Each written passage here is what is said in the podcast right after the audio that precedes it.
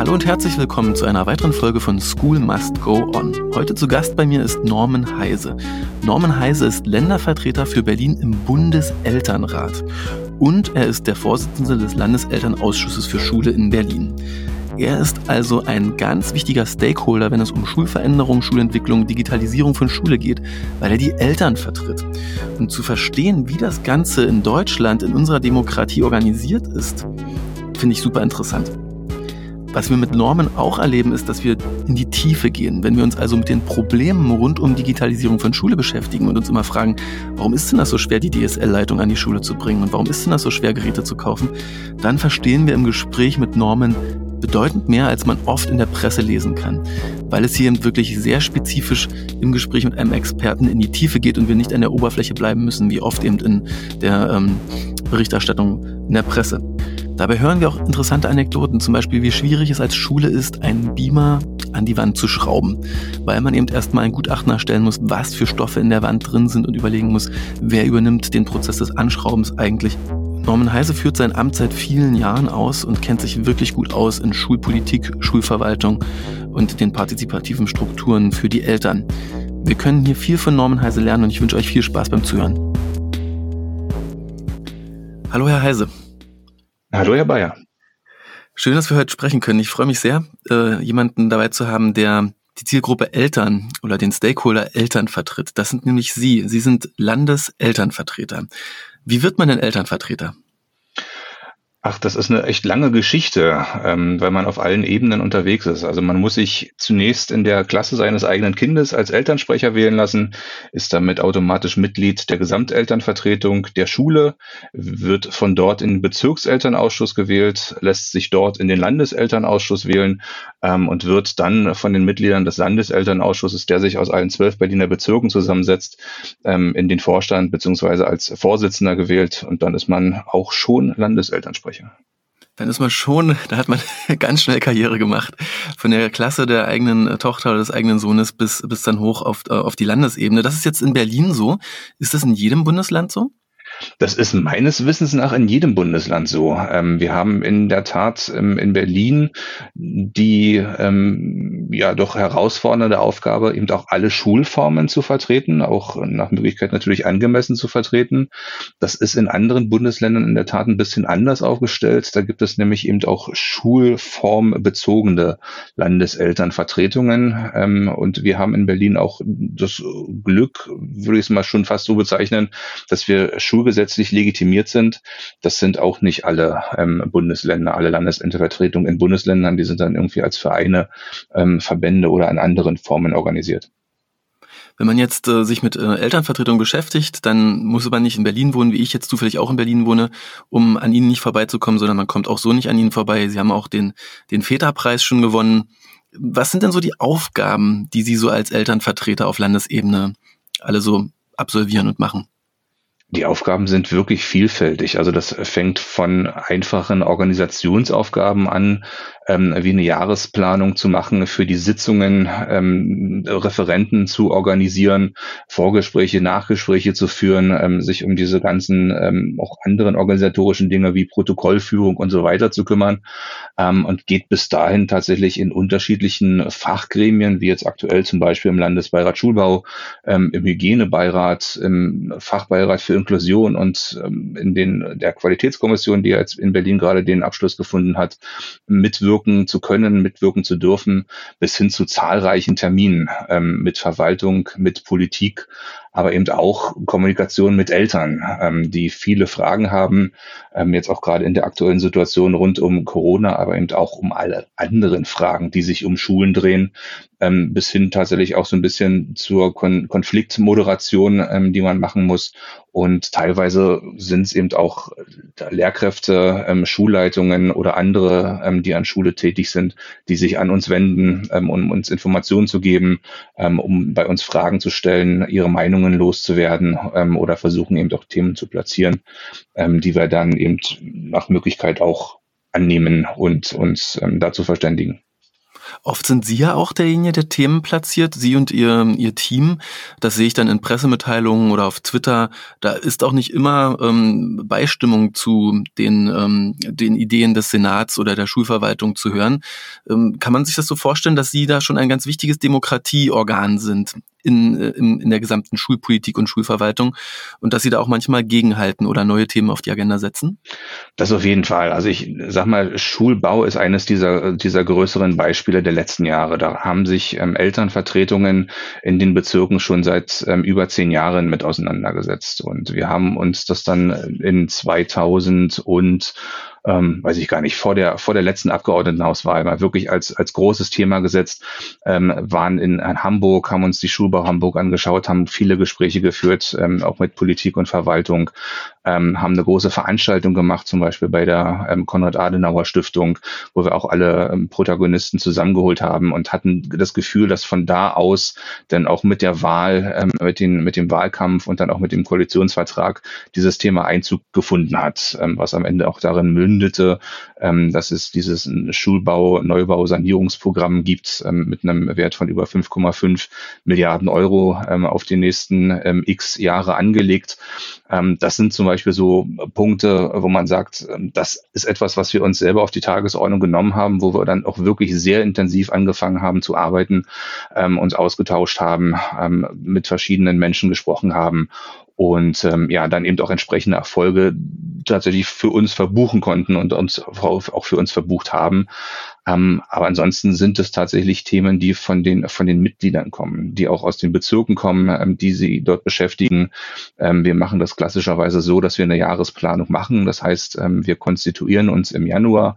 Da haben wir die die neuen Mitglieder. Ähm, die Mitglieder sind auch alle für zwei Jahre gewählt dass wir ähm, dann alle Themen sammeln ähm, und dann entsprechend auch abstimmen lassen darüber, mit welchen Themen wir in dieses Jahr starten und ähm, versuchen dann tatsächlich eben auch diese Agenda zu halten.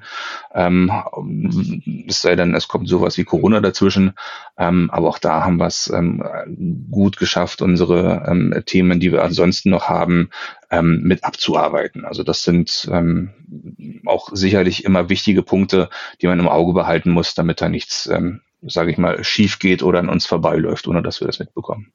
Mhm. Über Corona reden wir gleich auf jeden Fall noch. Wie ernst genommen werden Sie denn so als äh, das Sprachrohr aller Eltern in Berlin von der Politik und der Verwaltung? Das kann man ein bisschen oder muss man tatsächlich ein bisschen differenziert betrachten. Also einerseits ähm, fassen wir ja auch Beschlüsse, die wir der Senatsverwaltung ähm, übermitteln, äh, wo wir auch Antworten bekommen. Dort hat man hin und wieder das Gefühl, wenn man sich auch die Antworten anschaut, die kann man sich ja auf unserer Internetseite anschauen, ähm, dass es ähm, hin und wieder so wirkt, als wenn die Senatsverwaltung ähm, sagt, naja, ist schön und gut, was ihr da fordert, ähm, aber vieles davon machen wir schon ähm, oder äh, sehen das gar nicht so kritisch, wie das die Eltern sehen. Also das ist so ein Punkt, wo man sich dann hin und wieder fragt, warum machen wir das eigentlich? Ähm, aber andererseits merken wir eben doch schon, wenn wir in den, in den Augengesprächen ähm, sitzen, wenn wir Termine haben, ähm, dass es da doch schon darum geht, auch dass die Eltern gehört werden und dass man auch einen Wert darauf legt, ähm, dass die Stimme der Eltern mit am, am Tisch vertreten ist. Ähm, nicht um sie als sozusagen als Alibi-Veranstaltung mit dabei zu haben, ich sage mal so als Pseudo-Partizipation, sondern ähm, dass es wirklich darum geht, ähm, auch unsere, unser Wissen, unsere Erfahrung mitzuhören und ähm, das hat in den letzten Jahren doch ähm, merklich zugenommen, ähm, sowohl auf Seiten der Politik, aber auch auf Seiten der Verwaltung. Und wie man das ja auch dann in der Presse wahrnehmen kann, vergeht ja kaum ein Monat, in dem Sie nicht ein Statement abgeben, ein Interview machen oder eine Pressemitteilung von Ihnen abgedruckt wird. Also Pressearbeit ist auch ein großer Teil Ihrer Arbeit, nicht wahr?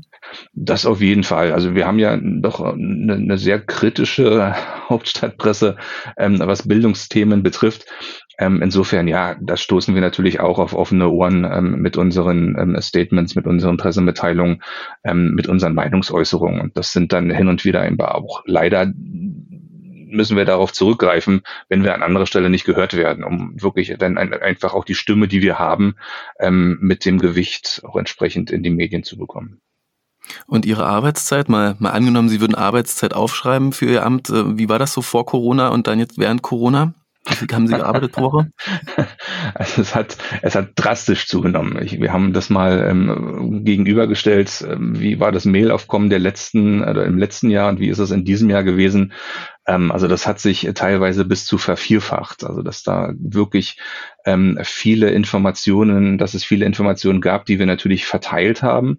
Ähm, das auf der einen Seite, aber das hat natürlich auch dazu geführt, dass äh, Menschen auch bei uns zurückgefragt haben und wir dann uns um die Antworten bemüht haben oder eben doch teilweise äh, selber auf Widersprüche gestoßen sind, dann nochmal nachgefragt haben und dann diese entsprechenden Informationen auch wieder verteilt haben. Aber in der Tat ist ähm, Corona ein sehr kommunikationsintensives Thema, ähm, aber auch ein sehr arbeitsintensives Thema. Also ich habe ähm, das noch nicht gemacht, dass ich mir mal meine Zeiten, die ich hier ehrenamtlich verbringe, ähm, aufgeschrieben habe. Ich glaube, das wird mich dann vermutlich auch ein bisschen demotivieren, wenn man dann sieht, wie viel Arbeit man da reinsteckt und was dann am Ende rauskommt. Ähm, aber darum geht's ja auch am Ende nicht. Ne? Das ist ein Ehrenamt. Man weiß, dass das äh, sozusagen äh, zusätzlich noch zu dem ähm, zu handeln ist, was man äh, familiär und was man beruflich ähm, auf die Reihe zu bekommen hat. Und ähm, nun ist es auch so, dass ich mich da aktiv für entschieden habe, freiwillig dafür entschieden habe, ähm, weil man eben aber auch merkt, dass es die kleinen Erfolge sind, an denen man sich erfreuen muss. Und wenn das dann am Ende auch so ein großes Ziel ist, wie zum Beispiel das Thema Schulbau, ähm, erfreut man sich umso mehr und hat dann eben doch Motivation weiterzumachen. Also ich finde das Thema, dass Sie das ehrenamtlich machen, dieser Fakt, der muss schon nochmal ganz deutlich betont werden hier, denn was Sie ja tun, ist wirklich, Sie sind das demokratische Sprachrohr aller Eltern in Berlin und das Ganze ist im Schulgesetz eben so verankert als Ehrenamt. Und wenn ich das jetzt richtig verstanden habe, sollten Sie selbst dem, dem Eltern vom Schulkind-Dasein entwachsen, also Ihr Kind aus dem Schulalter rausgewachsen sein, dann verlieren Sie auch automatisch alle Ämter, sowohl im Bezirk als auch auf Landesebene als auch in der Klasse selbst, weil dann haben Sie ja kein Kind mehr in der Schule und sind somit auch kein Elternsprecher, Elternvertreter mehr, nicht wahr? So ist es schulgesetzlich gewollt. Also ähm, das ist der, der eine Punkt. Ähm, der andere Punkt ist aber eben auch, dass man eben diese, dass diese Ämterhäufung, ähm, die man ja durchaus auch als solche bezeichnen kann, schon gewollt ist. Also man kann ja neben dem Landeselternausschuss auch zum Beispiel in den Landesschulbeirat gehen, ähm, das ein Gremium ist, wo sich eben ähm, Schülerinnen, Lehrkräfte, Eltern, ähm, IHK, HWK, also die Handelskammer, die Handwerkskammer, ähm, alle Gewerkschaften, alle Religionsgemeinschaften, die an Schule unterrichten, also weltanschaulichen Unterricht auch machen ähm, und zahlreiche andere zusammensitzen. Ähm, und wie gesagt, man kann eben auch nicht nur in den Bezirkselternausschuss gehen, man kann auch in den Bezirksschulbeirat gehen. Also da gibt es eine Menge Gremien, ähm, die man sozusagen da auch noch mit besuchen kann.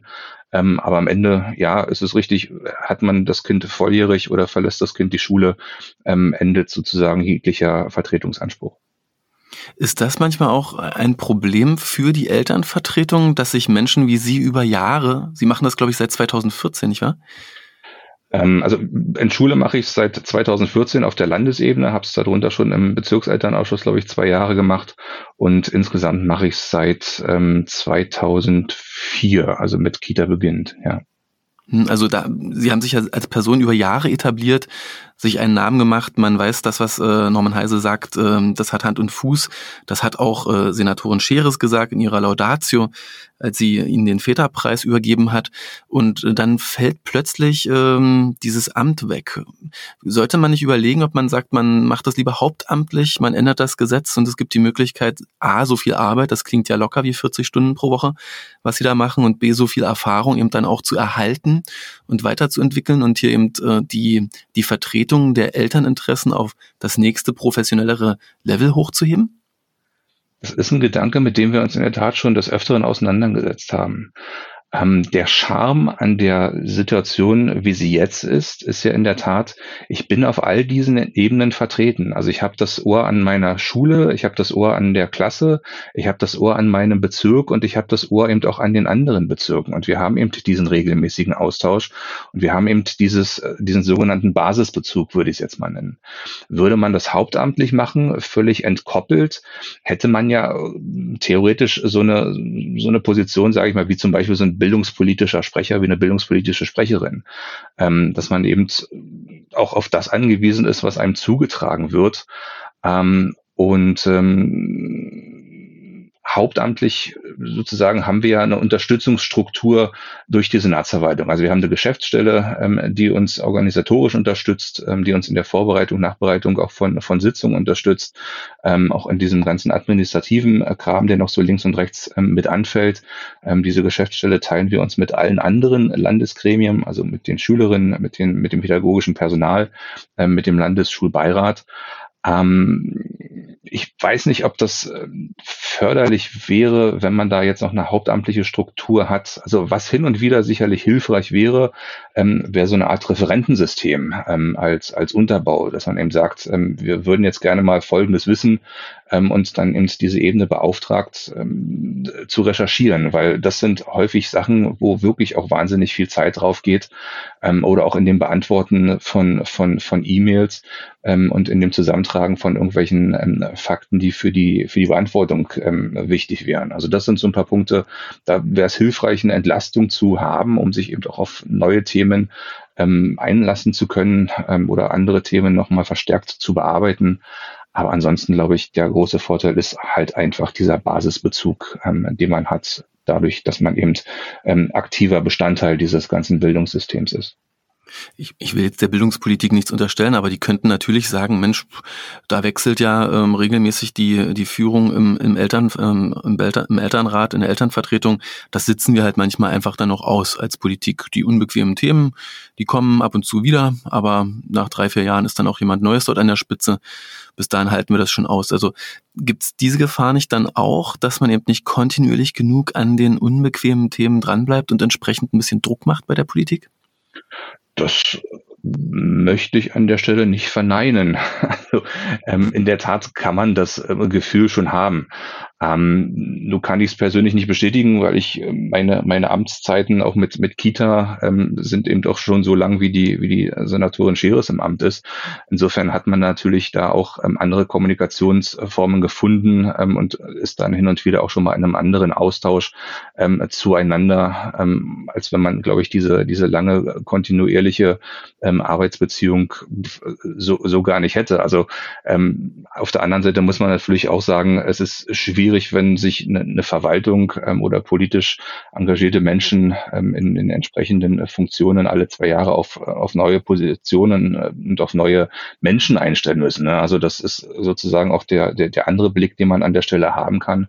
Ich würde das aber ehrlicherweise nicht unterstellen. Also ich habe schon das Gefühl, und wir haben ja ähm, zum Beispiel auch bei den auf der Ebene der, der Staatssekretär, des Staatssekretärs für Bildung, jetzt Staatssekretärin für Bildung, ähm, Menschen gehabt, die da eben ähm, aus Ämtern gegangen sind und in Ämter gekommen sind. Und da hat man auch schon das Gefühl gehabt, dass da eine, eine große Ernsthaftigkeit auch in der Zusammenarbeit einfach da ist, ähm, auch wenn, wenn sozusagen Personen wechseln. Jetzt ist ja das Schwierige an Elternvertretung, dass die Eltern als Zielgruppe ständig aus ihrer Betroffenheit rauswachsen. Ich bin Eltern von einem Kita-Kind, dann interessiert mich Kita. Dann bin ich äh, Eltern von einem Grundschulkind, dann interessiert mich vielleicht ähm, Notenvergabe, keine Notenvergabe. Mich interessieren Klassenfahrten und dann interessiert mich auch schon der Übergang aufs Gymnasium oder ähm, und wenn das fertig ist, dann interessiert mich vielleicht zwölf Jahre, 13 Jahre Schule. Dann interessiert mich der mittlere Schulabschluss. Gibt's den eigentlich? Gibt's den nicht? Ähm, wie erleben Sie das denn, dass Eltern immer wieder aus ihrer Betroffenheit so schnell rauswachsen? Ich habe mal so ein Aha-Erlebnis gehabt ähm, in, in meiner Kita-Zeit, dass mir irgendwann mal der Gedanke kommt, gekommen ist, ähm, alles, was ich hier mache ähm, an, an, an Arbeit und am Verfolgen von Zielen, ähm, wird meine eigenen Kinder ähm, gar nicht mehr betreffen. Und so war es in der Tat dann auch. Also in dem ähm, Monat, in dem ich ausgeschieden bin, kamen ganz viele ähm, Ziele oder haben, hat die Senatsbildungsverwaltung ganz viele von den Zielen, die wir formuliert haben, auch umgesetzt. Ähm, und meine Kinder waren, mein letztes Kind hat dann sozusagen die Kita verlassen und ist in der Schule gelandet.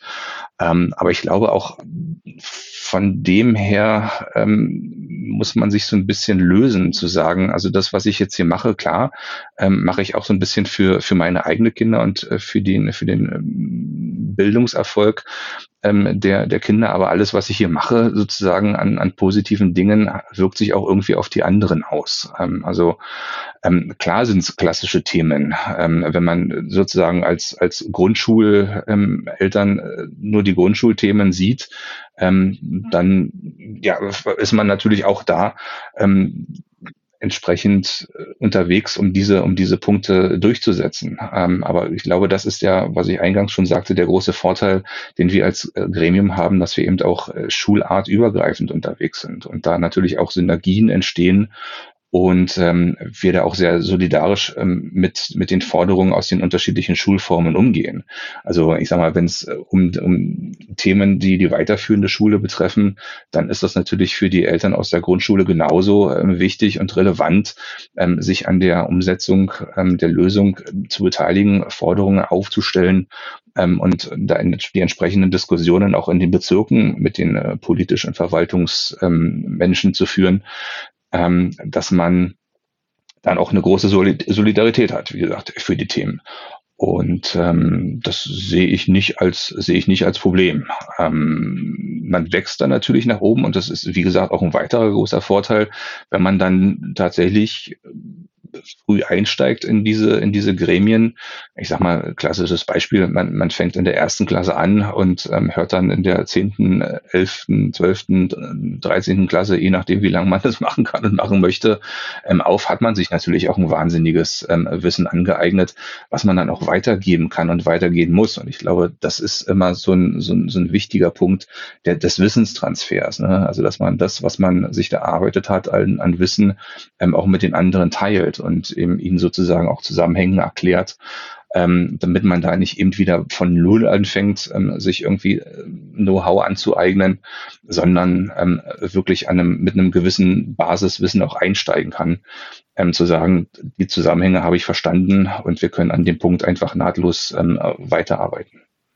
Jetzt haben Sie mit so vielen verschiedenen Eltern auch zusammengearbeitet, Themen ausgearbeitet, in Arbeitsgruppen zusammengearbeitet. Gibt es für Sie so eine Art Typisierung von Eltern? Gibt es da die Helikoptermamas und auf der anderen Seite vielleicht den Bauunternehmer-Papa, der eine ganz andere Art von Entscheidungsfindung möchte oder ganz andere Themen auf die Agenda setzt? Gibt es so verschiedene Persona, verschiedene Personentypen unter Eltern, die auch immer wiederkehren?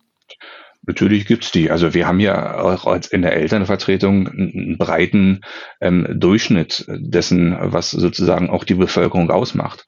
Und das macht das Ganze ja auch spannend, ähm, dass wir diese wirkliche große, große Mischung haben und das äh, wirklich Tolle ist eben, dass sich Eltern auch aus unterschiedlichen Professionen einbringen. Also ähm, sowohl die alleinerziehende ähm, Mutter als auch, ähm, sage ich mal, der, der, der hochakademische ähm, Vater oder auch andersrum alleinerziehender ähm, Vater und die hochakademische Mutter. Ähm, also das ist, das ist schon da und genau das, das macht es ja an der Stelle eben auch ähm, so interessant, ähm, auch diese, dieses, dieses Wissen, was die Eltern ja auch aus ihrer beruflichen Perspektive mitbringen, ähm, verwenden zu können. Ne? Also wenn ich dann tatsächlich, wenn es um Schulbau geht und ich einen Ingenieur dabei habe, ähm, einen Bausachverständigen, einen Brandschutzexperten oder sonstiges, dann kann ich mich mit dem natürlich unterhalten und kann natürlich die Informationen, die ich auf anderer Seite bekomme, ähm, mit dem diskutieren. Er gibt mir sozusagen sein Wissen darüber mit und dann kann ich das an anderer Stelle wieder einbringen. Also ich habe immer das, das Beispiel von einem Puzzle. Ne? Also ähm, je unterschiedlicher die Teile sind und je größer die Teile sind, ähm, um, um, umso besser wird natürlich auch das, das Gesamtbild, was man hat, wenn man diese, diese Puzzleteile eben auch richtig zusammenlegt ähm, und am Ende auch vernünftig nutzt und sie nicht nur an der Seite liegen lässt, ähm, sondern sie tatsächlich eben einbindet, um eben auch dieses Gesamtbild zu bekommen. Und gibt es eine Gruppe, die so ein bisschen durchrutscht, die sich nicht so viel einbringt, die, die vielleicht eingeschüchtert ist oder die, die sie nicht so greifen können, deren Bedürfnisse entsprechend auch nicht so als Eltern vertreten werden können? Ja, die gibt es auch. Ähm, ich äh, würde es einfach mal auch nicht, nicht wirklich nicht diskriminierend ähm, meinend als ähm, die, die, die Gruppe der ähm, Eltern mit einem Migrationshintergrund ähm, bezeichnen.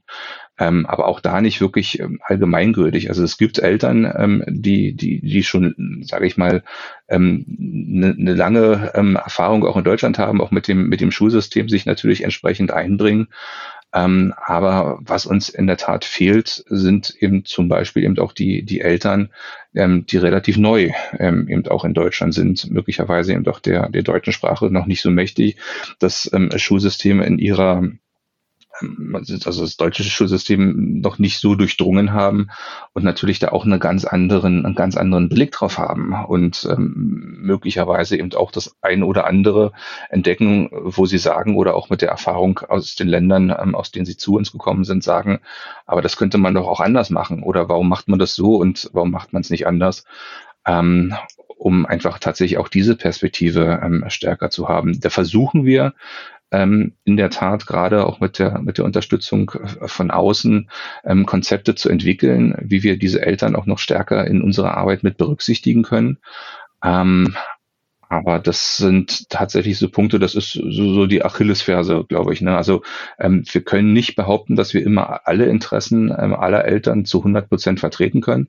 Ich glaube, das wird auch schwierig, aber wir versuchen tatsächlich eben auch die, die, die, die breite Masse, die Mehrheiten, ähm, die wir identifizieren, tatsächlich eben auch auf die unterschiedlichen, auf den unterschiedlichen Ebenen, auf denen wir unterwegs sind, ähm, da auch zu berücksichtigen. Und ähm, das sind hin und wieder aber eben auch Themen oder es gibt Themen, da haben wir ganz klar blinde Flecken. Jetzt möchte ich gerne einmal über Corona sprechen. Sie haben ja schon gesagt, die letzten Monate waren extrem arbeitsintensiv und alle schauen auf die Schulen. In Berlin haben wir, wir nehmen diesen Podcast auf Mitte, Ende Oktober gerade. In Berlin haben wir eine besonders heikle Situation, täglich Rekordwerte, dunkelroter Bereich äh, auf der Deutschlandkarte. Wie handelt denn Berlin aktuell erstmal rein faktisch die, die Situation ähm, Corona und Schulen. Was, was ist in Berlin eigentlich jetzt alles so erlassen worden an Regeln, woran sich Schulleiter, Lehrer, Schüler und Eltern halten müssen?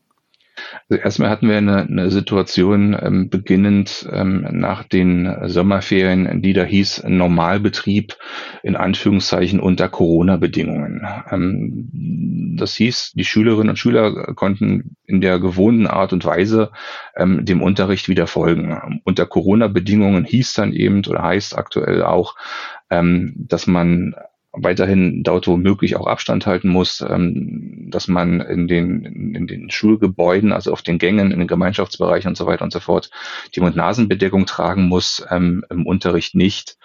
Ähm, und dass es eben teilweise eben auch Schülerinnen und Schüler gibt, die zu Risikogruppen gehören oder deren Eltern zu Risikogruppen gehören, die eben an dem normalen Unterrichtsgeschehen nicht teilnehmen können.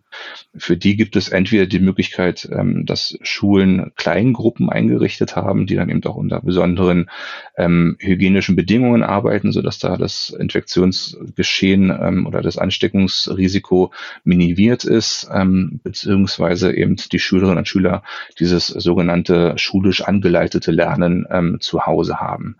Das funktioniert in der Tat sehr unterschiedlich, ähm, hängt auch immer von den jeweiligen technischen Voraussetzungen einerseits auf Seiten der Schülerinnen und Schüler, aber auch auf Seiten der Schule ab für die Situation jetzt ab Herbst, ähm, wo das mit den Lüften, mit dem Lüften zum Beispiel nicht so ähm, optimal funktioniert, wie wir es im Sommer hatten aufgrund der Temperaturen, ähm, kurzer Einschub gibt ja den Zusammenhang zwischen den, der, der Aerosolbelastung und der, der CO2-Konzentration. Also je höher die CO2-Konzentration ist, ähm, umso vermeintlich höher ist auch die Aerosolbelastung ähm, in den Klassenräumen. Das heißt, dass man eben häufig lüften muss. Wie gesagt, das funktioniert im Sommer noch leichter mit den warmen Temperaturen.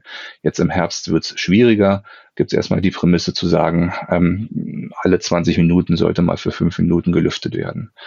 Ähm, das ist erstmal so eine Faustregel, ähm, die hoffentlich nochmal klarer präzisiert wird, wenn endlich die CO2-Messgeräte auch an den Schulen sind, dass man dann eben doch wirklich sagen kann, ähm, ein Raum mit der Größe von, keine Ahnung, 65 Quadratmetern und äh, einer Raumhöhe von, von 3,50 Meter und 28 Schülerinnen und Schülern in der Klasse, ähm, da ist der, ist die ähm, kritische CO2-Konzentration nach x Minuten erreicht. Das zeigt einem ja das Gerät an und wir müssen so und so lange lüften, bis dann ähm, der Wert wieder in dem grünen Bereich ist. Also da hoffen wir tatsächlich, dass das relativ schnell jetzt auch möglicherweise auch schon zum Ende der Herbstferien ähm, soweit ist, dass die ersten Schulen diese Geräte auch haben und nutzen können. Wir brauchen sie in der Tat nicht für jeden Klassenraum, weil wie gesagt, in, in den gleichbleibenden Konstellationen ähm, kann man das einmal sozusagen austesten ähm, und dann weiß man ja, wie das, wie sich das auswirkt. Ähm, ansonsten haben wir einen Hygienebeirat auch zum Ende des Sommers bekommen, einberufen durch die Senatsverwaltung ähm, für Bildung, Jugend und Familie an dem viele unterschiedliche Professionen zusammenkommen. Also wir haben ähm, Wissenschaftlerinnen und Wissenschaftler, wir haben ähm, Medizinerinnen, Mediziner, wir haben Schulpraktiker, ähm, wir haben die Schülerinnen und Schüler, wir haben äh, Vertreterinnen des pädagogischen Personals und auch wir als, als Eltern, Elternvertreterinnen ähm, sitzen mit dabei, ähm, auch wie auch Vertreter zum Beispiel von den Schulleitungsverbänden. Und ähm, die haben zum Beispiel Unterarbeitsgruppen gebildet.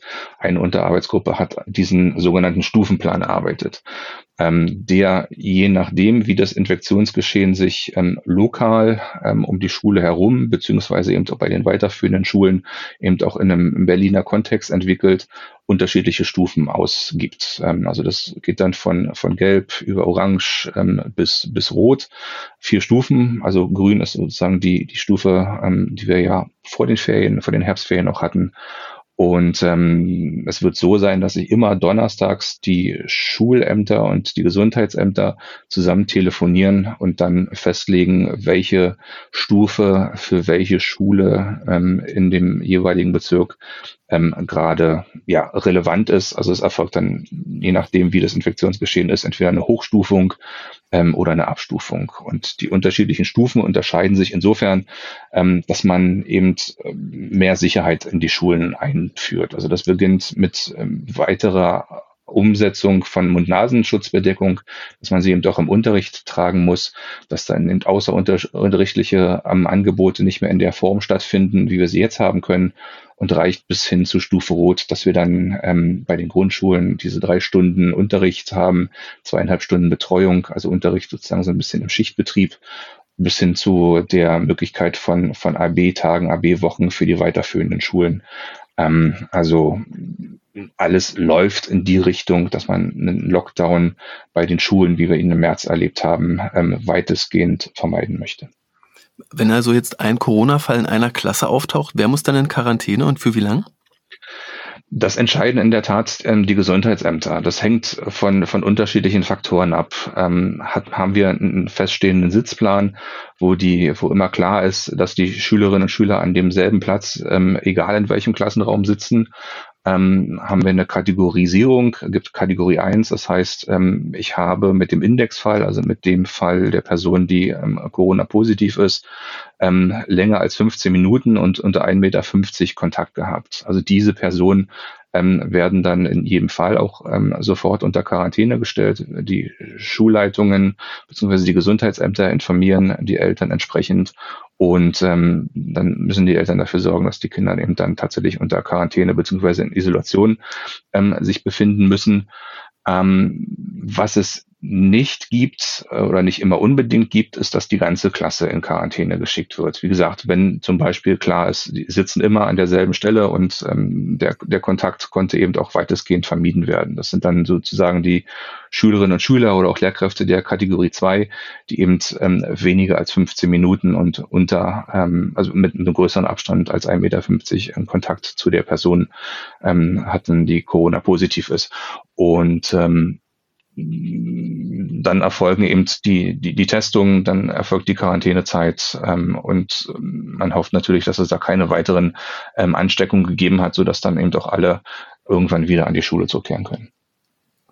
Für den Extremfall, dass die Schule wirklich wieder Teile der Schülerschaft zu Hause unterrichten muss, also irgendeine Art von Hybridmodell fahren muss, ist Berlin ja jetzt nicht perfekt aufgestellt, äh, trotz der Erfahrung im Frühling, oder? Nicht, nicht perfekt ist eine sehr gut diplomatische Formulierung. Also wir haben in der Tat die allerwenigsten Schulen, ähm, die genau das machen könnten, was wir als hybriden Unterricht bezeichnen. Also dass man sagt, wir haben einen Teil der Klasse wirklich am Ort Schule in Präsenz ähm, mit der Lehrkraft und wir haben einen Teil, der zum Beispiel in Quarantäne ist oder wenn es zu Teilungsmodellen kommt, ähm, äh, zu Hause ähm, sitzt und zum Beispiel eben am Computer ähm, via Videokonferenz dem Unterricht folgen kann. Das hat ähm, unterschiedliche Gründe. Wir sind beim Thema Breitbandausbau ähm, in den Schulen nicht an, einer, an einem Punkt, wo wir sagen können, die Schulen sind alle über ähm, Gigabit-Leitungen entsprechend angebunden, dass man da eben auch vernünftig Videokonferenzunterricht machen kann. Ähm, uns fehlen ähm, teilweise eben auch Dienstvereinbarungen mit den Lehrkräften, ähm, die teilweise eben doch Bedenken haben, ähm, dass ihr Unterricht dann irgendwo ins Internet übertragen wird und man nicht weiß, sitzt da irgendjemand, der das noch mit aufzeichnet und der das beurteilt, der das irgendwo anders wieder mit online stellt. Ähm, aber wir haben eben auch tatsächlich ähm, Schülerinnen und Schüler, die nicht über die entsprechenden Endgeräte verfügen, beziehungsweise auch nicht über ähm, entsprechend breitbändige äh, Zugänge zu Hause oder über entsprechend ähm, großvolumige ähm, äh, Verträge, um das entsprechend zu Hause auch in Anspruch nehmen zu können. Und da braucht es auf jeden Fall Unterstützung. Wir haben das mal so formuliert, dass wir gesagt haben, in Anlehnung an diese Pop-up-Radwege, dass wir da Pop-up-Internet an den Schulen brauchen und auch bei den ähm, Schülerinnen und Schülern, dass man eben äh, mobilfunkfähige Endgeräte ähm, zu, den, zu den Schülerinnen und Schülern bringt. Da hat die Senatsverwaltung ja zum Beispiel 9500 iPads ähm, angeschafft, glaube ich, da waren, waren 1000 ähm, auch mobilfunkfähig. Ähm, aber wir brauchen das natürlich auch in den Schulen, ähm, dort, wo der Breitbandanschluss nicht vorhanden ist. Und das ist, ist tatsächlich die Mehrzahl der Berliner Schulen, ähm, dass eben diese, diese Form des Unterrichtes ähm, auch stattfinden kann. Ähm, ansonsten rein konzeptionell äh, gibt es ja ein Konzept zum, zum Plan B, den die, das die Schulen auch bekommen oder den die Schulen bekommen haben, mit einer Empfehlung ähm, durch die Senatsverwaltung, mit ähm, Fachbriefen für die jeweiligen Fächer, für die jeweiligen ähm, auch Klassenstufen, dass man eben sagen kann, ähm, das sind Ideen, wie man eben schulisch angeleitetes Lernen zu Hause, ähm, es wird immer wieder dieser falsche Begriff des Homeschoolings benutzt, vielleicht kann man da an der Stelle auch mal mit aufräumen. Ähm, das, was wir da machen, ist kein Homeschooling. Das Homeschooling ist in Deutschland rechtlich gar nicht erlaubt, sondern ähm, zumindest zumindest in Berlin heißt es schulisch angeleitetes Lernen zu Hause, was eben auch klar den Fokus ähm, mit dem Auftrag an die Schule setzt und eben nicht an die Eltern, so wie wir es in der Zeit ähm, zwischen März und Juni häufig erlebt haben. Jetzt sind ja für normale Bürger, Menschen, Konsumenten einen DSL-Anschluss bestellen, ein iPad kaufen und noch eine Software zum gemeinsamen Kommunizieren, vielleicht eine Videokonferenz nutzen, überhaupt keine Barrieren mehr. Das kann ich leicht machen, was ich kaufen muss, ist irgendwie klar. Das machen viele andere Bundesländer und, und Länder auf der Welt auch. Woran liegt es denn dann, dass es doch so schwer fällt, die Schule mit WLAN auszustatten, Geräte anzuschaffen und Infrastruktur, Software wie ein Lernmanagement anzuschaffen? Was, was sind so die systemischen Gründe? Wer ist überfordert aktuell oder woran liegt es, dass es dann doch so schwer funktioniert, Schule für Schule, Haus für Haus damit auszustatten und damit auch halbwegs schnell zu sein, wenn noch eigentlich für alles Dienstleister bereitstehen, die das äh, schnell umsetzen könnten. Es scheitert, glaube ich, an zwei Punkten. Ähm, es scheitert einerseits an dem, an der Ressource Personal, ähm, häufig auch in den Bezirken, ähm, und es scheitert an der Ressource Finanzen. Ähm, haben wir jetzt, jetzt haben wir einen Digitalpakt, was sehr zu begrüßen ist ähm, haben aber auf der anderen Seite einen Bedarf, der zumindest aus unserer Betrachtung, zumindest finanziell nicht ausreicht, um das, was in den letzten Jahren ähm, verpasst worden ist, auch im Vergleich zu anderen Ländern, auch zu den PISA-Vorreitern, um das aufzuholen. Das wird uns schlichtweg jetzt nicht mehr im Jahr 2020 ähm, und aller Voraussicht nach sicherlich auch nicht im Jahr 2021 gelingen. Ähm, es ist so, dass die, dass die Schulen ja ihre Medien oder Medienkonzepte erstellen sollten, um zu sagen, was habe ich, ähm, was brauche ich und was will ich damit machen. Also mal als, als, als grobe Überschriften. Und das ist dann auch nochmal geprüft worden. Ähm, dann gab es ähm, bestimmte Priorisierungen, dass man gesagt hat, okay, also ganz wichtig ist tatsächlich, dass es erstmal diesen, diesen Breitbandanschluss gibt, der ist sozusagen essentiell für alles, dass es dann eine vernünftige ähm, strukturierte Verkabelung, also LAN-Anschlüsse in den Schulen gibt, auf WLAN gibt, ähm, dass es auch Server geben muss ähm, für, für, für die jeweiligen Anwendungen, dann die ähm, Smartboards, diese ähm, digitalen Tafeln und am Ende eben für maximal, glaube ich, 25.000 Euro auch digitale Endgeräte für die Hand der Schülerinnen und Schüler und für die Hand der Lehrkräfte. Das ist natürlich eine Priorisierung, die gerade jetzt in der aktuellen Situation ähm, ja zumindest zu hinterfragen erscheint. Also wir brauchen jetzt gerade genau den letzten Schritt und auch in der Größenordnung ähm, von mehr als 25.000 Euro. Ähm, auch das hat die Senatsverwaltung zumindest in Berlin ähm, auch erkannt, hat gesagt, wir schaffen jetzt 40, glaube ich, 42.000 ähm, digitale Endgeräte eben für die Hand der Schülerinnen und Schüler, für die Hand ähm, der Lehrkräfte an, ähm, um das aufzulösen. Ähm, das Problem ist erstens ähm, auch die, die, die, die unterschiedliche Verteilung. Also der Glasfaseranschluss, der an die Schulen muss. Ähm, dafür ist das Land zuständig. Das ITDZ in, in Berlin, also das in technischer Informations-IT-Dienstleister, ähm, der entsprechende Ausschreibung auf den Weg bringt und sich darum kümmert, dass eben äh, diese Infrastruktur bei den Schulen ankommt. Für die Ausrüstung der Schulen sind wieder die Bezirke zuständig. Das heißt also, wenn ich eine strukturierte Verkabelung ähm, an die Schulen bringen möchte, ähm, das WLAN an die Schulen bringen möchte, dann muss der Bezirk sich darum kümmern. wir alle wissen, dass auch gerade im Zusammenhang mit Schulsanierung ähm, die entsprechenden Ämter schon äh, hoch ausgelastet sind und ähm, es nicht immer sinnvoll erscheint, dass wenn ich zum Beispiel in zwei oder drei Jahren ähm, eine Komplettsanierung einer Schule geplant habe, ähm, jetzt in diesem Jahr oder im nächsten Jahr damit anfange, genau diese, diese Verkabelung auf den Weg zu bringen. Also das ist ein Problem, dann passen auch die Töpfe, die Finanztöpfe nicht immer zusammen, dass man das dann irgendwie ähm, auch äh, zusammenbringen kann. Ich sag mal, auf der einen Seite packt der, packt der Elektriker ähm, seine Stromkabel in den, in den ähm, Kanal und auf der anderen Seite müsste jetzt noch das, das LAN-Kabel da rein. Ähm, könnte der könnte derselbe Mensch machen, ähm, ist aber irgendwie finanztechnisch schwierig ähm, abzurechnen, noch zu beauftragen und so weiter und so fort. Also ähm, da stellt sich die Verwaltung aufgrund ihrer Vorschriften hin und wieder auch selber mal ein Bein. Und man, wir hoffen einfach, dass sich das in den, in den nächsten Monaten auch so auflöst, dass es funktioniert. Ähm, gibt gute Beispiele, ähm, die gerade sozusagen am Entstehen sind, ähm, wo sich die Bezirke auch Gedanken gemacht haben, ähm, wie man genau dieses Dilemma auch auflösen kann. Jetzt gibt's ja andere staatliche Organisationen, die Bundesagentur für Arbeit, die hat auch eine sechsstellige Anzahl von Mitarbeitern, die Finanzämter, der Zoll, die sind ja alle längst digital, Polizei auch. Mm, und jetzt frage ich mich manchmal, müsste nicht beim, beim Bürger wahnsinnig Vertrauen erodieren, wenn man merkt, ach so, hier bei so einem nachvollziehbaren äh, Wandel, nämlich der Digitalisierung der Schulen, da versagt jetzt also die, die, die, die Exekutive, die, die Fähigkeit umzusetzen unseres aktuellen, unserer aktuellen Schulverwaltung sehr massiv. Müssten die Stimmen nach einer Reform der Schulverwaltung da nicht laut werden in solchen Momenten? Ja, ich glaube, das äh, haben wir nicht nur beim Thema Digitalisierung, das haben wir in, in vielen Bereichen, die mit Bildung zu tun haben, sicherlich auch.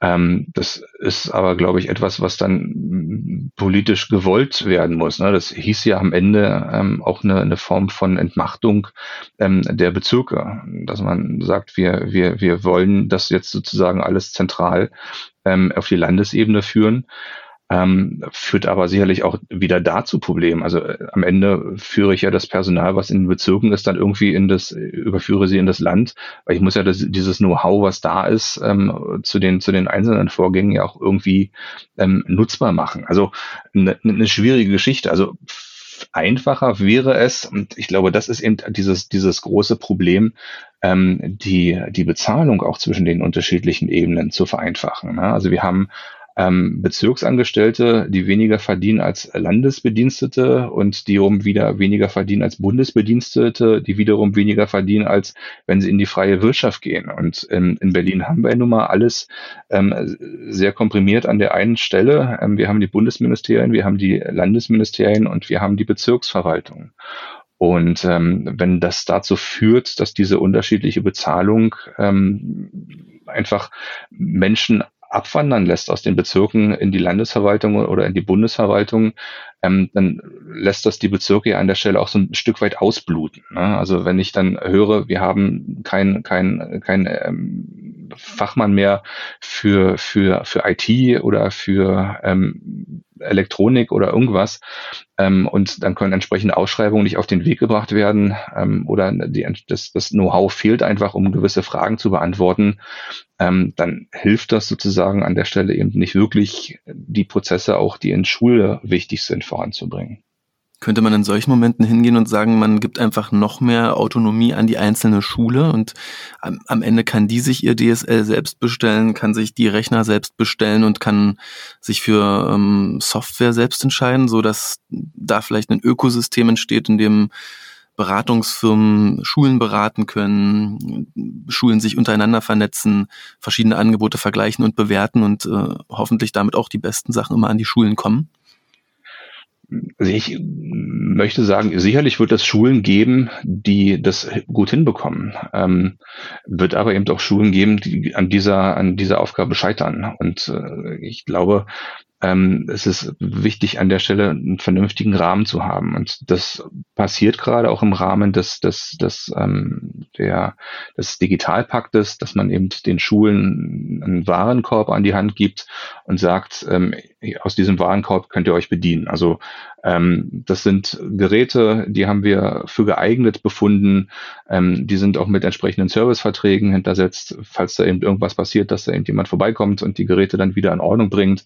Dass man auch so eine gewisse Vereinheitlichung ähm, von, von Geräten hat. Ähm, wissen wir aber auch wieder, dass es Schulen gibt, die äh, sagen, zum Beispiel in dem, in dem ähm, Warenkorb sind ähm, häufig nur Windows-Geräte, da ist äh, gar kein Produkt zum Beispiel von Apple, ja, ohne dass man jetzt hier irgendwie Werbung machen möchte, ähm, dabei. Und wir haben aber seit Jahren setzen wir eben auf die Produkte der, der, der, der Firma Microsoft, ähm, beziehungsweise auf die Pro Produkte der, der, der Firma Apple und wollen das gerne in der weil es zu unserem Konzept passt, auch weiter nutzen ähm, und finden sich dort sozusagen gar nicht wieder. Und das Problem muss sich dann auch irgendwie an der Stelle auflösen, dass man den Schulen schon die Möglichkeit gibt, ähm, die Konzepte, die sie haben, die sie seit Jahren sehr erfolgreich ähm, fahren, auch weiter nutzen zu können. Also das ist so ein, so ein Punkt, ähm, wo die Vereinheitlichung vielleicht nicht wirkt.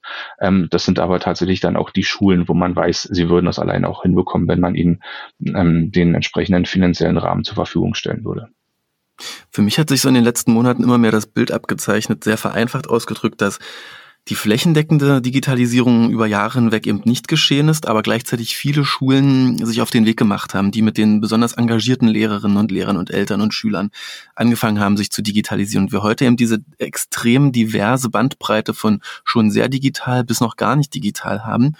Und jetzt gehen wir hin und sagen, wir möchten aber jetzt doch mit einem flächendeckenden Programm alle erreichen, obwohl ja alle total unterschiedliche Bedürfnisse haben, weil sie unterschiedlich weit auf ihrer Reise sind. Das müssen wir in Berlin auch haben, das Problem, dass dieser Flickenteppich äh, aus noch gar nichts digital bis zu sehr digital irgendwie gemanagt werden will, nicht wahr? Richtig, genau. Und das, da sind wir bei einem, bei einem zweiten Problem, ähm, was man beim, beim, bei der Umsetzung des Digitalpaktes ausmachen kann. Ähm, denn die Schulen, die schon wirklich alles haben, ähm, auch aus, aus eigenem Engagement heraus, also die, die den Schulserver haben, die den Glasfaseranschluss haben, ähm, die die Smartboards haben, die sagen jetzt zum Beispiel, wir haben das aus eigener Kraft gestemmt. Ähm, wir haben uns die Mittel irgendwoher besorgt und ähm, haben dann möglicherweise irgendwo an anderer Stelle Einsparungen gemacht. Und ähm, müß, möchte man ja meinen, dass ihnen jetzt, äh, trotzdem sie alles haben, auch diese Summe, ähm, die ihnen ja pro Kopf da auch zusteht, erhalten. Das sieht aber momentan eben nicht so aus, als wenn sie dieses Geld auch bekommen würden. Ähm, und äh, häufig sieht es dann eben auch so aus, dass die Schulen sagen, na, dann hätten wir jetzt gerne mal diese 25.000 Euro für die digitalen Endgeräte, dann ist, dass es dann heißt, naja, ihr müsst erstmal warten, bis alle anderen ähm, auf diesem Stand angekommen sind, bis diese 25.000 Euro ausgezahlt werden. Also das ist tatsächlich auch aus unserer Sicht der absolut falsche Weg, ähm, weil man ja genau die Schulen, die da sehr engagiert unterwegs waren, ähm, an der Stelle auch so ein bisschen abstraft. Ähm, trotzdem, glaube ich, braucht es ähm, auch möglicherweise diesen, diesen Austausch, ne? also auch zwischen den, den Schulen, die eben noch gar nicht digital unterwegs sind. Und das haben wir ja in der Zeit des Lockdowns auch gesehen, ähm, dass da sehr unterschiedliche Konzepte waren. Also die Schulen, die da digital sehr gut aufgestellt waren, die konnten von einem Tag auf den anderen ähm, ihren, ihren Unterricht auch digital durchführen. Und die anderen haben halt ähm, die Eltern in die Schulen geholt, damit sie sich Kopien von Unterrichtsmaterialien abholen oder haben sie per Post geschickt oder irgendwie in die Briefkästen ähm, verteilt, wenn die, wenn es an Grundschulen irgendwie umliegend waren ähm, dass man da wirklich auch diesen Praxisaustausch stärker fördert. Und auch ähm, die Lehrkräfte, die da möglicherweise noch Bedenken haben ähm, vor der vor der digitalen Welt, ähm, dass man dass man ihnen genau versucht, auch diese Bedenken zu nehmen, damit häufig ähm, diese Blockadehaltung, die dann in den Schulen auch vorhanden sind, die dann eben auch dazu führen, dass man gar nicht ins digitale Zeitalter irgendwie umschalten kann, ähm, ja, dass man die abholt und dass man ähm, ihnen die Unterstützung gibt, die sie brauchen, sich auf diesen Weg zu machen. Und ähm, da ist die Frage, kann das ein externer Dienstleister machen? Ähm, oder ist es da einfacher tatsächlich, wenn man ähm, aus denjenigen, die es jetzt schon sehr gut machen in Berlin, ähm, Konzepte erstellen lässt ähm, oder Praxisausbildung, äh, Fortbildungen macht, ähm, zu denen dann die Menschen hingehen, die sich gerne genau auf diesen Weg begeben wollen.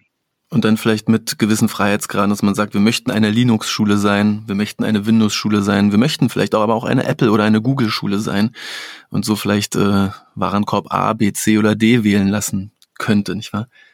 Richtig, genau. Und das ist genau das, was die, was die Schulen ja jetzt eben auch gemacht haben im Rahmen ihrer, Medien, Medienkonzepte. Sie sollten sich eben wirklich Gedanken machen, ähm, was sie, was sie haben, ähm, was sie brauchen und wohin sie wollen. Und ähm, das ist natürlich auch wieder genau, wie Sie schon sagten, ähm, Abhängigkeit, äh, abhängig auch von der, von der Affinität und auch von dem, von dem Know-how der einzelnen Menschen, die da an Schule sind. Also ähm, der einen Schule fällt das einfacher, ähm, weil sie genau weiß, was sie machen möchte und die andere Schule braucht da halt noch ein bisschen mehr Zeit oder vielleicht ein bisschen mehr Beratung, ähm, ein bisschen mehr Austausch ähm, und vielleicht auch die Expertise. Und ähm, das sollte alles relativ schnell gehen. Die meisten, die allermeisten Berliner Schulen haben diese Konzepte jetzt abgegeben und ähm, brauchen dann natürlich jetzt auch die, die, die Umsetzung dessen, was sie sich dort aufgeschrieben haben und nach Möglichkeit ähm, gerne sehr zeitnah und nicht ähm, erst in ferner Zukunft.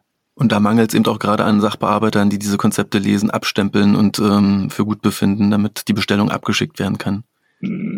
Das scheint in der Tat eher weniger das Problem zu sein. Ähm, die werden wahrscheinlich auch irgendwie so kursiv gelesen, dass man gewisse Schlagworte sucht und ähm, dann diese Konzepte auch auf grün stellt, damit die nächsten Schritte eben auch erfolgen können. Ähm, die Frage ist, ist das dann im nächsten Schritt alles ähm, auch so einheitlich händelbar? Ne? Also das ist ja genau dieser Punkt. Ähm, finde ich jetzt, wenn ich die Freigabe habe, dann denn das, was ich brauche, auch dort wieder in diesem Warenkorb? Ähm, und wenn ich das, wenn ich es nicht wiederfinde, wie reagiere ich dann? Ne? Ähm, an wen wende ich mich und wer sorgt denn dafür, dass diese Produkte in diesen Warenkorb kommen? Weil das hat ja dann am Ende auch wieder irgendwas mit Rahmenverträgen, mit Ausschreibungen und so weiter zu tun. Das heißt, das sind die zentralen oder regionalen Einkaufszentren? Äh, oder wer ist da der Akteur, der jetzt an der Stelle, bei dem sich die Papiere auf dem Schreibtisch stapeln, also das geht dann tatsächlich wieder zurück in die in die Bezirke. Ne? Also das das Medienkonzept prüft wird dann nach nach pädagogischen Gesichtspunkten geprüft ähm, durch die durch die Senatsbildungsverwaltung. Ähm, die sozusagen setzt dann den Status auf Grün und dann geht es zurück in die Bezirke ähm, und die Bezirke bestellen dann sozusagen sicherlich auch in Rücksprache mit den Bezirken ähm, äh, mit den Schulen das, was da notwendig ist. So ist aber genau immer die Frage, welchen, welchen Status hat die Schule? Also wir haben diese, diese Priorisierung, ähm, die jetzt auch noch mal ein bisschen aufgeweicht worden ist durch ein Schreiben der Senatsbildungsverwaltung auch an die, an die Schulen dass man gesagt hat, also ihr könnt jetzt zum Beispiel eben auch diese digitalen Displays, ähm, diese digitalen Tafeln anschaffen, ähm, wo man sich dann auch fragt, okay, die Schulen können die jetzt kaufen. Ähm, die werden dann bestellt, die werden dann geliefert, die werden dann auch äh, hingestellt in die Klassen, aber was machen die Lehrkräfte dann damit? Ähm, da braucht es ja möglicherweise auch nochmal ein, eine Netzwerkdose, ähm, da braucht es den, den Server in der Schule, da braucht es auch möglicherweise, ähm, um die vernünftig nutzen zu können, den breitbandigen Anschluss nach außen, aber den haben die Schulen dann wieder nicht. Und dann fragt man sich, warum macht die Senatsverwaltung das? Ähm, dann schaut man sich diese Ausschreibungsbedingungen nochmal an und stellt fest, naja, ein gewisser Mittelabruf muss bis zur Halbzeit erfolgt sein. Und ähm, wenn die, die großen Baumaßnahmen erst später kommen, ähm, dann kriegt man dieses Geld gar nicht weg. Und das ist etwas, was ja auch eine kleine oder eine Anfrage im Bundestag erbracht hat, dass es gewisse Bundesländer gibt, die bis jetzt auch null Euro aus dem Digitalpakt abgerufen haben. Und Berlin gehört eben doch leider mit dazu. Ähm, dann muss, schaut, man, schaut man aber hinter die Kulissen und stellt fest, naja, das Land Berlin hat da schon ähm, auch ein paar Millionen bewegt, ähm, aber erstmal aus dem eigenen Haushalt, was dann wieder aus dem Digitalpakt mit aufgefüllt wird. Aber das sind dann eben so Punkte, die kriegt man, ähm, wenn man, sage ich mal, Mutter, Vater ganz normal ist, ähm, so, so, gar nicht unbedingt mit. Und dann fragt man sich, warum passiert da nichts und schimpft und dann kriegt man die Erklärung zum Beispiel auch von uns, ähm, da passiert schon gerade ein bisschen was und dann ist man auch zufrieden und dann kann man diese Information auch nochmal ähm, in den Schulen verbreiten und ähm, auch nachfragen und fragen, wie sieht es denn gerade aus? Ist denn das bestellt worden? Ähm, beziehungsweise trifft das in, auch die, auf die schulpraktische Realität, ähm, was dort beschlossen oder verschriftlicht worden ist. Ich denke ganz oft, es müsste so ein Teach First Fellow oder jemanden von Tech for Germany, das sind ja auch ähm, Veteranen aus der Startup-Szene, die jetzt sich in diesem Verein für die Regierung einsetzen. Es müsste so einen Projektleiter für jede Schule geben, der läuft nur mit dem Auftrag, die Digitalisierung für diese einzelne Schule zu stemmen, den ganzen Tag mit einem Klemmbrett und einem mit einem äh, Helm, einem Bauarbeiterhelm durch die Schule oder hat dann vielleicht ein iPad in der Hand und managt dieses Projekt von jeder einzelnen Steckdose, über die Kabelauswahl, über das WLAN DSL bis hin zur Anschaffung der Geräte und die Administration dieser Geräte, so dass jede Schule einfach mal für zwei Jahre jemanden da hat, der Vollzeit nur das macht und es nicht immer irgendwo wieder liegt, wartet, dann wird wieder bearbeitet, dann muss wieder geschaut werden, ob überhaupt jemand Zeit hat, sich darum zu kümmern, den nächsten Arbeitsschritt zu machen. So schleppt sich das halt so unfassbar lang, ne, weil eben niemand sich pro Schule so richtig verantwortlich fühlt für die Digitalisierung dieser einen Schule jetzt. Ja, könnte, könnte man natürlich sagen, sofort. Also wäre ich auch sofort dabei, würde ich auch sofort unterstützen. Ähm, dann kommt diese, diese Person in die Schule und sagt, ja, in, in, in dem Raum ähm, mit dem Lichteinfall äh, macht jetzt sozusagen ähm, ein Beamer keinen Sinn, da brauchen wir ein lichtstarkes Display. Ähm, in dem anderen Raum können wir einen Beamer machen und sagt dann eben, okay, das muss, kann da an die, muss an die Decke ähm, und dann kommt wieder jemand und sagt, na ja, aber wir wissen ja gar nicht, was in der Decke drin ist. Ähm, können wir das dann einfach so einmachen und dann wird sozusagen wieder der nächste äh, Experte beauftragt und dann kommt nochmal der Brandschutz mit dazwischen und so weiter und so fort. Also ähm, das sind immer die, die, die, die Ansprüche, die man ähm, als, als, als Privatmensch ähm, relativ schnell ähm, so, so aus der Hüfte schießt und sagt, naja, wenn ich in meiner, in, in meiner Wohnung irgendwas an die Decke hängen will, ähm, dann nehme ich mir die Bohrmaschine und bohre das und ähm, dann hängt das. Ähm, an, der, an der Schule, an, an öffentlichen Einrichtungen ähm, sind da eben auch gewisse Beteiligungsprozesse notwendig, da sind gewisse Haushaltsprozesse im Rahmen auch von Ausschreibungen notwendig. Ähm, und dann kommt man in diese Kopfschüttelmomente und sagt, ähm, warum kriegt ihr es denn nicht hin, da ähm, den, den, den Beamer irgendwie an die Decke zu bekommen? Ihr habt seit drei Jahren die Dinger im Keller zu lagern. Ähm, die werden ja auch nicht besser. Ähm, und dann kriegt man die Erklärung, naja, wir mussten hier jemanden beauftragen ähm, und schon allein die Beauftragung, dass der sich anguckt, wie das technisch umsetzbar ist, ähm, würde 50.000 Euro kosten. Ähm, viel teurer als die Geräte, die da im Keller liegen ähm, und, und nicht genutzt werden können. Also das sind dann so, so Sachen, wo man sich fragt, ähm, pff, stellt man sich da nicht irgendwie gerade selber ein Bein? Ähm, und wenn da Schulleitungen sagen, wir, wir machen es jetzt einfach, ähm, dann kriegen die irgendwie auch auf die Finger. Also das ist so ein, so ein, so ein Punkt, der uns bei der, beim Thema der, des, des, des breitbandigen Anschlusses begegnet ist. Also gibt Schulen, die haben dann einfach bei dem, bei ihrem Telekommunikationsunternehmen nachgefragt, äh, können wir auch eine höhere Brandbreite haben?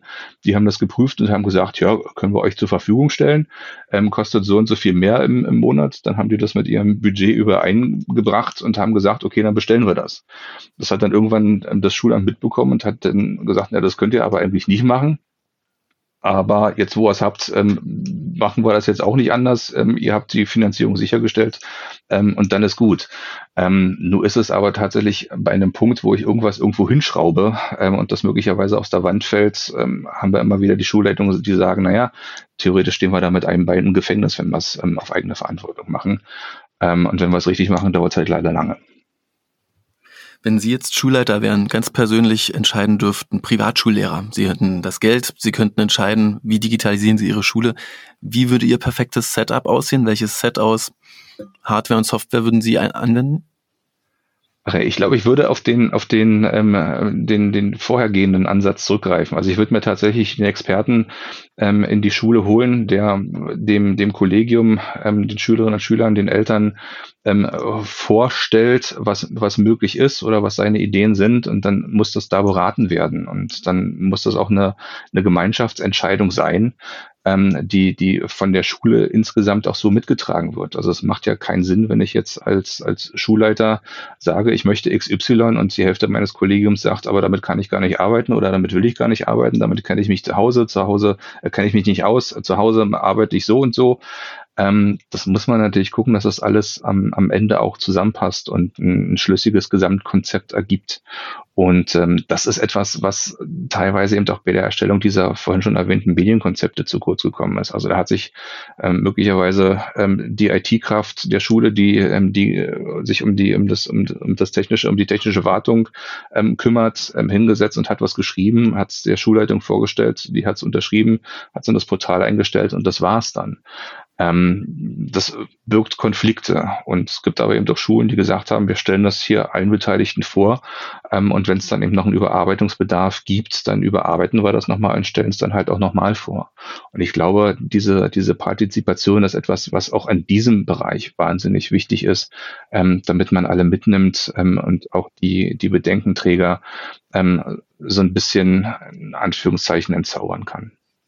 Sie hatten ja angesprochen, führende OECD-Länder, PISA-Länder mit, ähm, mit besseren Ergebnissen, mit besserer Digitalisierung. Was glauben Sie, wie viele Jahre müssen wir uns noch gedulden in Deutschland, bis wir einen Standard haben, der befriedigend ist, was digitale Bildung angeht? Das ist schwer zu sagen, weil die anderen Länder entwickeln sich ja auch weiter. Es gibt ja jetzt nicht einen Standard, wo man sagt, ähm, da ist man jetzt angekommen und da ist man glücklich, ähm, sondern da gibt es ja auch Weiterentwicklung. Also ähm, ich hoffe, dass wir das relativ schnell aufholen. Also wir haben da einfach nicht so wahnsinnig viel Zeit. Wenn ich mir was wünschen würde, würde ich sagen, ähm, Ende 2021 sollten wir auf dem Stand sein, auf dem die, die PISA-Vorreiterländer ähm, jetzt sind. Ähm, nur ist das, glaube ich, illusorisch. trotzdem werden wir es fordern oder trotzdem fordern wir es, dass es an, die, an der Stelle auch kommt. Ähm, und wenn man ähm, sich in Berlin diejenigen anschaut, die sich da in Stellung begeben ähm, und ihre Ideen vorstellen, ähm, dann hört man genau das auch, dass man ähm, wieder Spitzenreiter in Sachen Bildung werden muss und werden möchte. Und ähm, auf dem Weg begleiten wir natürlich auch gern. Wenn Sie sich umschauen auf der Suche nach Inspiration, also selbst versuchen, die Messlatte eigentlich erstmal irgendwo aufzuhängen, um dann zu vergleichen, wie ist es denn an meiner Schule, in meinem Bezirk in Berlin. Was inspiriert Sie? Wohin schauen Sie, wenn Sie versuchen, ähm, nach Best Practices zu schauen oder danach, wo es eigentlich hingehen sollte? Wir haben ja schon sehr gute Schulen auch in Berlin, ähm, die das gut auf die Reihe bekommen haben. Also wir hatten ja ähm, in der Zeit vor den ähm, Herbstferien ein sehr, sehr kritisches Beispiel ähm, des, des Otto-Nagel-Gymnasiums im Bezirk Marzahn-Hellersdorf. Kenne ich mich gut aus, weil ich hier auch in Berlin in dem Bezirk ähm, äh, Vorsitzender des Bezirkselternausschusses und Bezirksschulbeirates bin, ähm, die gesagt haben, wir können das einfach. Also wir können jetzt ähm, auch aufgrund der, der Quarantänesituation, die wir haben, ähm, den Unterricht sofort eins zu eins nach Hause verlagern. Wir können die Inhalte, die wir haben, ähm, hier sofort ähm, auch digital umsetzen und ähm, haben dann eben auch gesagt, wir machen jetzt nicht nur zwei Tage zu, sondern wir machen bis zu den Herbstferien zu. Und dann gab es die Ansage der Senatsbildungsverwaltung, nee, nee, ähm, ihr müsst die Schülerinnen und Schüler wieder zurück an die Schule holen und ihr müsst wieder Präsenz machen. Also das sind zum Beispiel äh, als eine Schule gibt es noch äh, sicherlich eine Handvoll oder vielleicht sogar zwei Handvoll mehr, ähm, von denen man lernen kann. Ähm, sicherlich gibt es aber auch außerhalb ähm, von Deutschland, gerade wenn man in Richtung ähm, der skandinavischen Länder nach Norden schaut, ähm, sehr gute Beispiele, die das einfach schon können. Also auch dieses ähm, ähm, Class, äh, Flipped Classroom ähm, Management ähm, schon, schon sehr gut ähm, umgesetzt haben. Ähm, wo wir gefühlt in einigen Schulen ähm, noch irgendwo in der Steinzeit sind. Norman Heise, Landeselternvertreter in Berlin. Vielen, vielen Dank für diese super informative Stunde. Ich habe es genossen. Ich glaube, alle haben viel gelernt und ich bin sehr dankbar, dass wir viel tiefer gehen konnten als die Berichterstattung der Presse normalerweise, wenn es darum geht, woran liegt es denn an Digitalisierung gerade, woran liegt es bei Lehrermangel, Gebäude, Gebäudeausstattung der Schulen und so weiter und auch die Einblicke, die wir bekommen haben in den Umgang mit Corona aktuell an Berliner Schulen, fand ich sehr, sehr spannend. Danke für Ihre Zeit. Sehr gern.